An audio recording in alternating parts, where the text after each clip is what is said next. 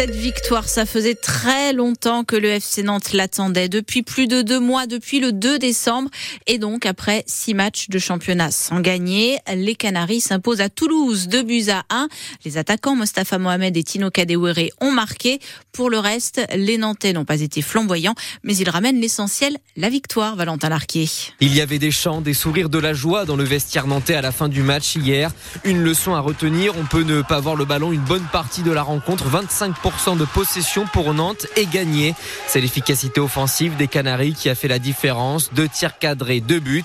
Victoire extrêmement précieuse pour le milieu de terrain Moussa Sissoko. On n'a pas fait un match flamboyant au niveau du jeu, mais je pense qu'on a été solide défensivement. C'était difficile pour Toulouse de jouer ou nous perforer au, cœur du jeu. C'est ce qu'ils aiment bien faire. Et au final, on gagne et on prend les trois points, donc c'est bien. Parmi les satisfactions de la rencontre, il y a cette défense à 5 qui a tenu le choc et ce but de Tino Kadewere qui conclut un 1-2 avec l'excellent Mostafa Mohamed. L'attaquant retrouve le sourire après une période difficile et notamment ce pénalty raté contre Reims. J'ai dit je vais rien lâcher, je vais essayer de continuer de travailler. Aujourd'hui ça a payé, donc euh, le plus important c'est juste euh, rester concentré pour les prochains matchs qui viennent et essayer de faire tout pour mon équipe. Pour l'entraîneur Jocelyn Gourvenec, son équipe doit désormais confirmer. Ce qu'on a vu aujourd'hui du FC Nantes, ça doit être ça dans l'engagement, dans la capacité à souffrir ensemble et après qu'on rajoute un peu plus de qualité encore pour, euh, pour remonter au classement. Ce sera très compliqué le week-end prochain face au PSG, mais chaque chose en son temps. Et les trois points pris hier au Stadium valent cher dans la course au maintien. Et grâce à cette victoire à Toulouse, le FC Nantes remonte à la 12e place de la Ligue 1 avec toujours trois points d'avance sur le barragiste. Un autre Nantais qui gagne, c'est Emers Faye, le natif de Malakoff, devenu sélectionneur de la Côte d'Ivoire au cours de la Coupe d'Afrique des Nations, quand son équipe était bien mal en point et qui décroche finalement le titre. Les éléphants, c'est le surnom des Ivoiriens, ont battu le Nigeria 2-1 en finale. Emers Faye a été désigné meilleur entraîneur de la compétition. L'avenir de la centrale électrique de Cordemais est de nouveau menacé. Ouais, elle doit arrêter de tourner au charbon à partir de 2027. Un projet de reconversion est donc euh, dans les cartons depuis des années. Éco-combuste pour la faire fonctionner avec des pellets fabriqués à partir euh, de déchets de bois d'ameublement. Sauf que ça coûte beaucoup plus cher selon les calculs d'EDF. Peut-être trop cher même pour que ce projet voit le jour, malgré le soutien de l'État et d'Emmanuel Macron. D'où l'inquiétude de la CGT qui porte le projet Éco-combuste depuis le début et de son représentant à Cordemais, Fabien Deschamps. Il y a et il y a toujours eu des détracteurs euh, sur le projet au niveau d'EDF, hein, bien plus euh, qu'au gouvernement ou dans d'autres structures. Et euh, on voit que sur le sur les business plans, ce qui paraît pour EDF être le, le plus rentable et le plus intéressant pour eux, c'est de garder une grosse partie de charbon dans le mix de combustion, ce qui menacerait fortement l'avenir de la centrale, puisque les propos du président de la République, c'était bien la transformation des deux dernières centrales à charbon pour 2027. On n'est pas surpris, hein, ça fait huit ans qu'on est dans des montagnes russes, qu'on est dans un ascenseur émotionnel.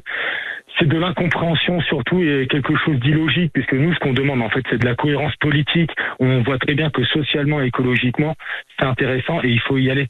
Euh, donc euh, là, on ne comprendrait pas que euh, la parole présidentielle ne serait pas respectée. Pour une fois que la CGT soutient la parole présidentielle, il faut profiter. Et les calculs d'EDF ne sont pas fondés, dit de son côté le sénateur socialiste Philippe Grosvalet, invité de France Bleu Océan et de France 3 Pays de la Loire tout à l'heure, et d'ajouter, quand on veut tuer un chien, on dit qu'il a la rage. Euh, l'usine Lu de la Foissière dans le vignoble nantais va récupérer la fabrication d'un des biscuits les plus connus de la marque, les Figolus, ces petits gâteaux fourrés à la figue. Euh, depuis 2020, ils sont produits en Angleterre avec leur recette originale. Le retour chez nous, c'est pour 2026. 8h35, va y avoir du changement pour le diagnostic euh, énergétique de nos maisons de nos appartements. Ouais, le DPE, ce classement de A à G, A, tout va bien. En revanche, E, F, G, il s'agit de passoires énergétiques. Actuellement, 40% des logements collectifs sont notés de E à G. Mais ça va changer donc, puisque le ministre de la Transition écologique, Christophe Béchu, annonce une nouvelle façon de calculer ce DPE, Juliette Gloria. Le ministre part d'un constat. Plus la surface d'un logement est petite, plus la part de l'eau chaude pèse sur la note énergétique, quel que soit le nombre d'occupants. Ainsi, près de 30% des appartements de moins de 40 mètres carrés sont considérés comme des passoires thermiques.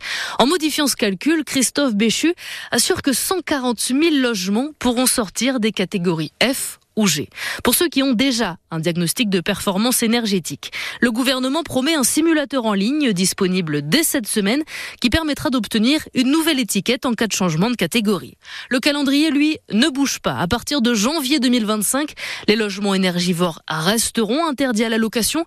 En revanche, Christophe Béchu souhaite assouplir certaines règles. Un amendement sera déposé en ce sens au Parlement. Ainsi, le ministre dit vouloir simplifier la vie de ceux qui veulent faire des travaux tout en respectant les lois de rénovation thermique. Et pour être précis, les logements qui seront interdits à la location à partir de l'année prochaine, ce sont ceux classés G. Euh, c'est déjà le cas, ils sont déjà interdits pour les euh, G+, depuis l'an dernier. Euh, les annonces du ministre de l'Intérieur à Mayotte sont saluées par la droite. En revanche, elles provoquent l'indignation à gauche.